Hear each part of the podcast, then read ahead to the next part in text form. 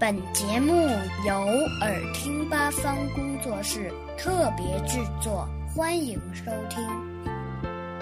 和我一起读课文，语文一年级下册，人民教育出版社。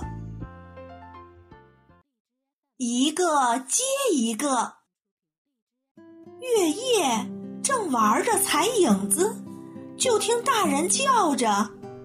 快回家睡觉！哎，我好想再多玩一会儿啊。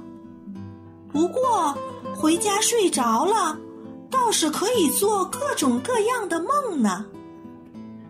正做着好梦，又听见大人在叫：“该起床上学了。”哎，要是不上学就好了。不过去了学校。就能见到小伙伴，多么开心呐！正和小伙伴们玩着跳房子，操场上却响起了上课铃声。